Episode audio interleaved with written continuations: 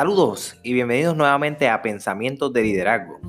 El tema de, este episodio se trata el líder o liderazgo ético. Y para comenzar, quiero discutir con ustedes una serie de definiciones para que cuando esté dialogando más adelante, pues tengamos un entendimiento un poquito más profundo de lo que estaré dialogando y compartiendo con ustedes en el día de hoy. Número uno, ¿qué es ética? La ética es algo que durante pequeños nos han ido inculcando, ya sea en nuestra sociedad, ya sea en nuestra comunidad, ya sea en la religión.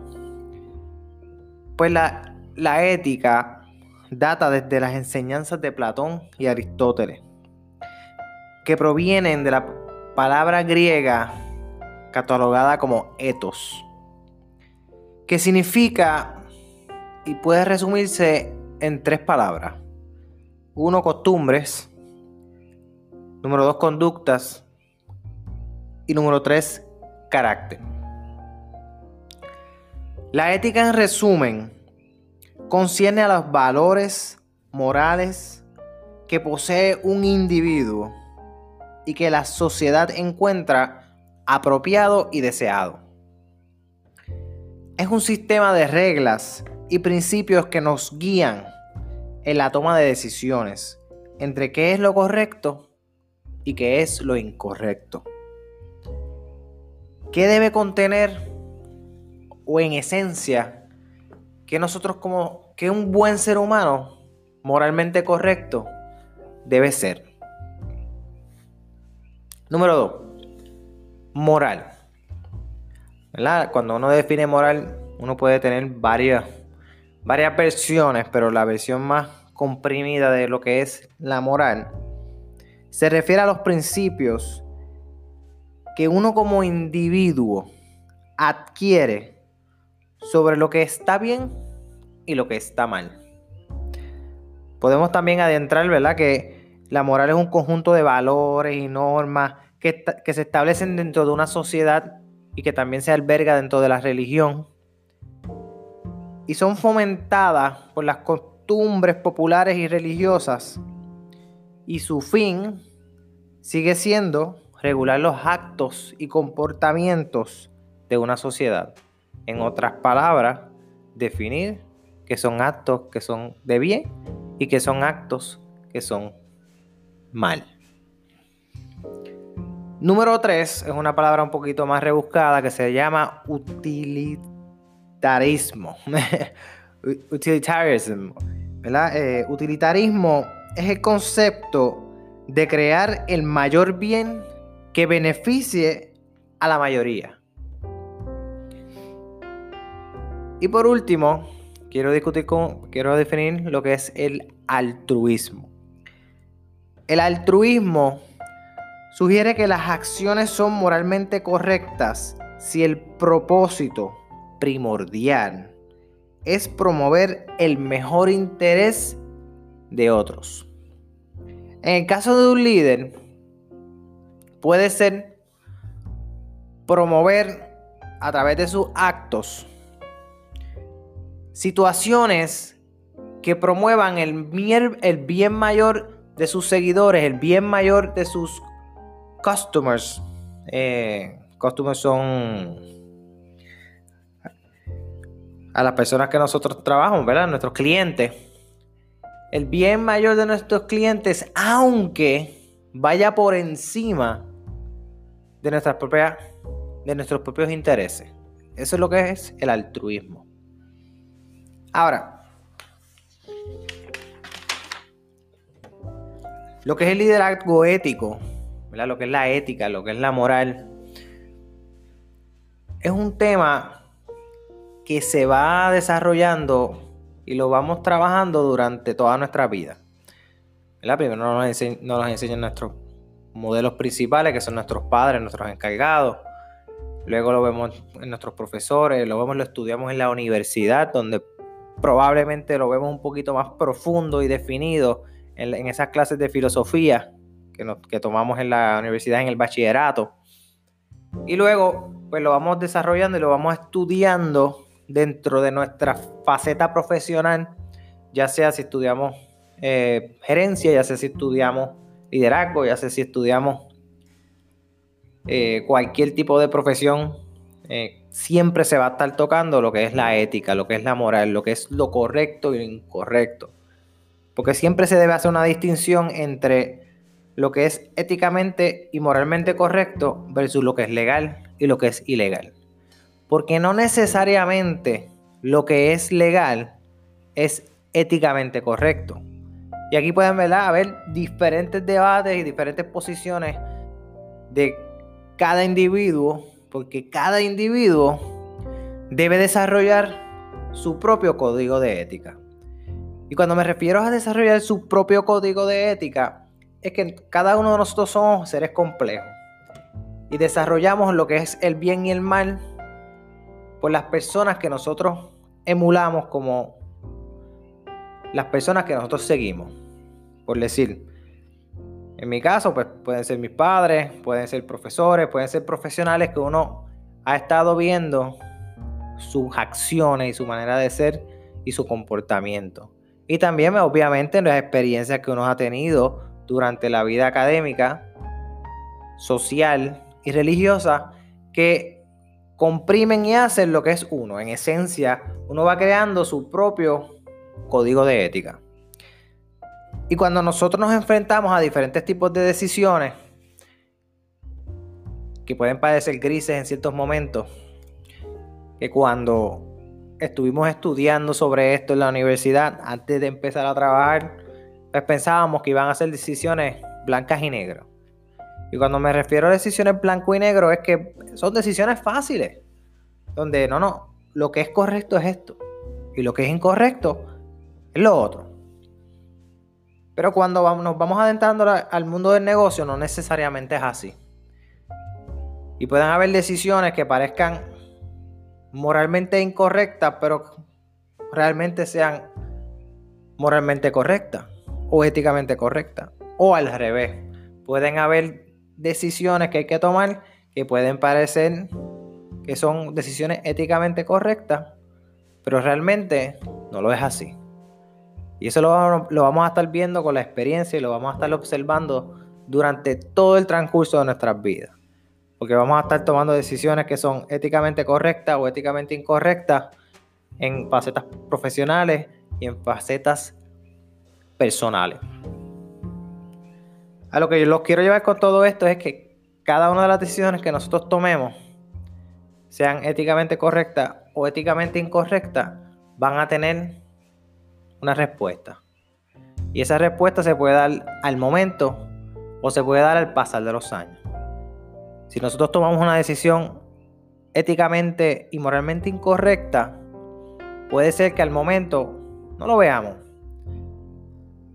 pero se va a ir desarrollando como una bola de nieve.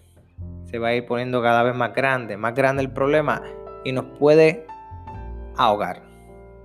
Por lo tanto, siempre que busquemos dentro de nosotros y dentro de nuestro código de ética, deben haber cuatro palabras, no mejor, cuatro palabras no, cuatro preguntas que nos debemos hacer como líderes si la decisión que nos pueden ayudar a tomar una decisión éticamente y moralmente correcta.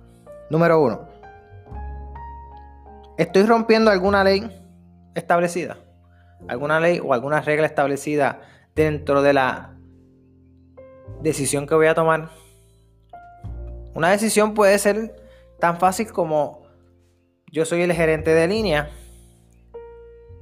y tengo que decidir a quién yo voy a promover. Porque se abrió una plaza nueva que promete mejores frutos y promete mejores beneficios para la persona que obtenga esa plaza. Y puedes tener cuatro personas que cualifican para la misma. Una de ellas puede ser un familiar. La otra puede ser una persona que haya perdido a un ser querido, a su esposa o a su esposo, y se le esté siendo bien difícil eh, económicamente en su vida. Por otro lado, puedes tener a la tercera persona que es tu empleado estrella, que es el que mejor cualificado que esa persona no pueda estar. Y por último, puedes tener a una persona que también tiene todas las cualificaciones para subirla a ese nivel. ¿Cuál es el problema? Que tú tienes que escoger a uno solo de los cuatro de las cuatro personas que tienes, tienes que escoger a uno solo. Por lo tanto, eso nos llevará a la próxima pregunta. La acción a tomarse parece justa ante los, los ojos de otras personas. Por lo tanto, la acción que yo voy a tomar es justa. Una acción, es una acción bastante, bastante difícil. Aquí, si, lo, nos los ponemos a mirar desde la perspectiva de blanco y negro, pues no es una decisión blanco y negro. Porque a las cuatro personas legalmente tú podrías promoverlas sin ningún problema. Pero entonces, ¿parecería justo escoger al familiar cuando quizás no tenga las cualificaciones? O quizás las tiene. ¿O será justo para esa persona que ha perdido ese ser querido y que sí, es una persona que también cumple, quizás no sea tan excelente como la otra? Y yo siendo em, empático con esa persona, decido promoverlo, ¿será justamente visto por los demás? Esas son preguntas que nos estamos, tenemos que estar haciéndonos constantemente. Tercera pregunta. ¿Cómo yo me sentiría como persona si tomo esa decisión? Pregunta número 3. ¿Cómo yo me siento si escojo a un familiar? ¿Cómo yo me siento si escojo a la persona que perdió a ese ser querido? ¿Cómo yo me siento si escojo a la persona que tiene todas las calificaciones y es mi empleado estrella? ¿O cómo yo me siento si pongo a cualquier otra persona que, no, que sí cumple, pero no es mi, mi predilecto? Y número cuatro, la acción que voy a tomar es consistente con mis valores que, se han que, los he obtenido en mi comunidad y se han desarrollado también en mi familia. O en otras palabras, la decisión que voy a tomar me, dejará dormir por las noches. Por lo tanto, yo no les voy a decir a quién yo escogería. Eso se lo dejo a ustedes y a su imaginación. Que se presenten esas preguntas que, y se presenten esas decisiones que tienen que estar tomando constantemente que a veces no tenemos ni idea de si lo que yo estoy haciendo es bien o lo estoy haciendo mal. Porque hay muchas áreas grises que nos vamos a estar encontrando en nuestras vidas. Por lo tanto, y en resumen, ¿verdad? De lo que quiero hablar sobre estas cuatro preguntas. Cada uno de nosotros debemos tener nuestro propio código de ética. Obviamente. No es que hagamos nuestro propio código de ética y es este totalmente desligado sobre lo que dicta la comunidad y sobre lo que dicta nuestra religión.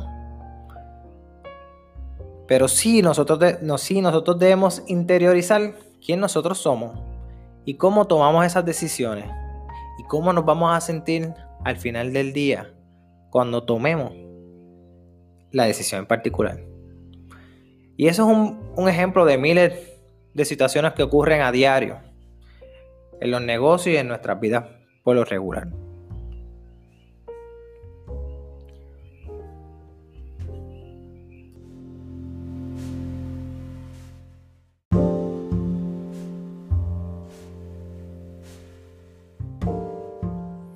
Ahora, ¿qué es un líder ético?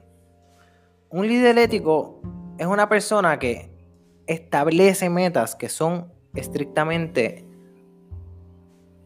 y moralmente correctas. Siempre está buscando que sus decisiones sean éticamente y moralmente rectas, correctas. Siempre está buscando hacer el bien. Y se basa en cinco principios. El principio número uno es respetar a los demás. Se basa en el respeto. El principio número dos se basa, en el servicio, en servir a los demás. Es un, es un, tipo de liderazgo de servant leadership, ¿verdad? Es un líder que, que, que sirve a los demás. No solamente pide, pide, pide, sino que también ayuda y sirve a los demás. Número 3 es una persona justa. Número 4 es una persona que es honesta. Y número 5 es un líder que hace comunidad. Ahora voy a explicar brevemente cada uno de ellos.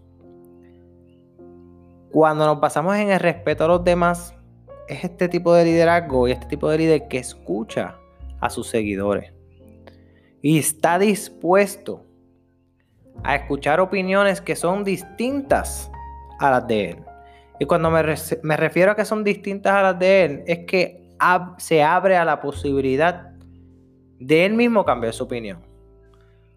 Porque escucha a sus seguidores y ve los pros y los contras y toma decisiones que nos llevan a hacer lo correcto. Y esto crea en que tus seguidores te respeten a ti y también crea algo que es bien importante que es la confianza en el líder. Ahora vamos al número dos. Los líderes sirven a los demás. Y esto, esto tiene que ver con el altruismo ético. Altruismo, anteriormente habíamos hablado, que es este tipo de líder que se va a basar en las creencias de poder lograr las metas que inclusive puedan ir por encima de su propio sentir. Que esto también nos lleva a lo que es el líder transformacional, que es establecer metas en común que nos desliguemos de nuestras propias personales para poder lograr las metas de la organización.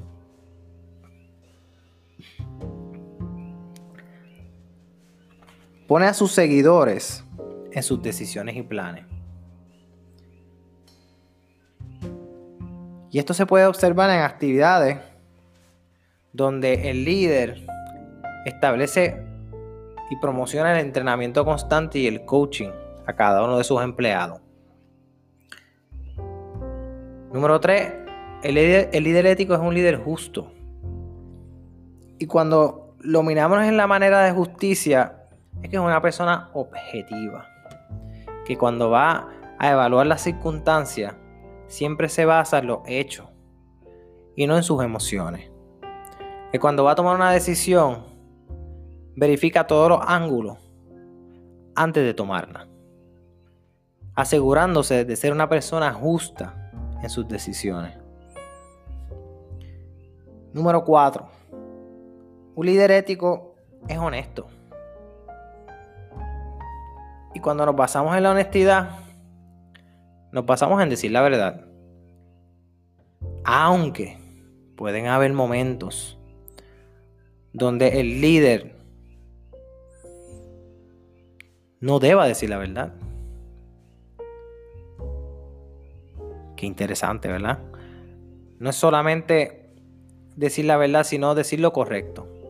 Pero hay veces que los líderes tenemos cierta información que tenemos que aguantarla por un momento, porque si decimos la verdad, podemos causar caos en la organización. Por eso es que los líderes tenemos grandes responsabilidades con nuestros seguidores, con nuestros clientes. Y hay, y hay decisiones que se toman que no necesariamente se tengan que decir en el momento. Pero un líder recto, un líder moralmente y éticamente correcto, va a decir la verdad siempre. Puede ser que en ciertos momentos se aguante de decir la información, pero cuando la tenga que decir, la dice y la dice de la manera correcta. Y si se tomó una decisión errónea, él mismo se adjudica la, culpa. Y él mismo explica el porqué. Y número 5 crean comunidad. Y esto nuevamente va, ligado al líder transformacional. está constantemente buscando y empoderando a, que sus empleados sean mejores personas. Y se trabajan metas en común, en las cuales se busca, ¿verdad? Valga la redundancia, el bien común. Y por último, cuando hablamos de la ética, hablamos de qué es lo, moralmente correcto, qué, qué está bien, qué está mal. Y muchas veces pensamos que son decisiones fáciles, pero hay momentos donde las decisiones son bien difíciles. Te pueden costar tu empleo, te pueden costar tu dignidad, inclusive te puede costar la confianza que has creado durante toda tu vida como líder en tu comunidad y en tu organización. Por eso es que en los pasados años se está dando tanto auge a la enseñanza de lo que es las decisiones moralmente correctas.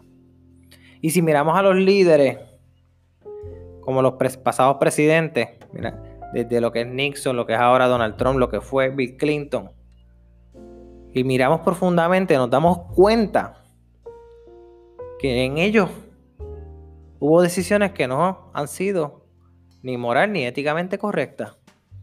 En el caso de Nixon, sabemos lo de Watergate, espiando a la oposición. En el caso de Bill Clinton, mintiendo frente al Congreso, que no tuvo una relación con una interina en, la Casa Blanca. Y bueno, Donald Trump, pues ya sabemos que es una persona que está su moralidad no sabe con dónde está. Y eso nos puede pasar mucho a nosotros o a las personas que, que somos líderes. Podemos caer en la trampa de que nosotros estamos exonerados porque ya tenemos una responsabilidad tan grande que nos podemos sentir en cierta manera exonerados de ciertas decisiones y estamos en lo incorrecto. Nosotros somos el ejemplo a seguir. Porque las decisiones que nosotros tomamos son decisiones que nuestros seguidores y nuestros consumidores van a ver. Y la van a notar a través de tus acciones. Por lo tanto, la última vez, o la próxima vez, mejor dicho, la próxima vez que vayamos a tomar una decisión y nos encontremos entre ese dilema de ética y ese dilema de, moralidad, hagámonos nuevamente esas cuatro preguntas. La decisión que voy a tomar es una decisión legal que rompa alguna regla o no. ¿Sí o no? Número dos, la acción a tomarse. ¿Cómo parecerá justa para los demás? Y número, número tres, cómo yo me voy a sentir cuando tome la misma. Y por último, la acción que voy a tomar es consistente con mis valores. Y una vez nosotros contestemos esas cuatro preguntas, pues podemos llegar a una mejor decisión. Les traigo este podcast porque muchas veces cuando hablamos de liderazgo hablamos de cumplimientos de meta, hablamos de los tipos de, estilos de liderazgo, pero casi siempre dejamos atrás preguntas filosóficas sobre lo que es la ética y sobre lo que es la moral. En fin, sobre lo que es correcto y lo que es incorrecto. Y que muchas veces pensamos que son decisiones fáciles de tomar. No, claro, mi integridad Vale sobre todo. Pero sí lo puedes decir, pero localmente lo hace. Los líderes que nosotros observamos fallan. Por lo tanto, nosotros también podemos fallar en decisiones éticas y moralmente correctas. Por lo tanto, a todos los que me escuchen, les imploro hacer una autoevaluación, hacernos una autoobservación de las decisiones que hemos tomado los pasados dos días. Y ver si las mismas cumplen con esas cuatro preguntas que yo les acabo de hacer. Rompemos alguna regla, cómo se sentirán los otros, cómo me siento yo y si rompe con mis valores comunes. Bueno, aquí los dejo, espero que les haya gustado. Este ha sido un, poco, este ha sido un tema un poquito diferente, pero lo quería compartir con ustedes. Muchas gracias.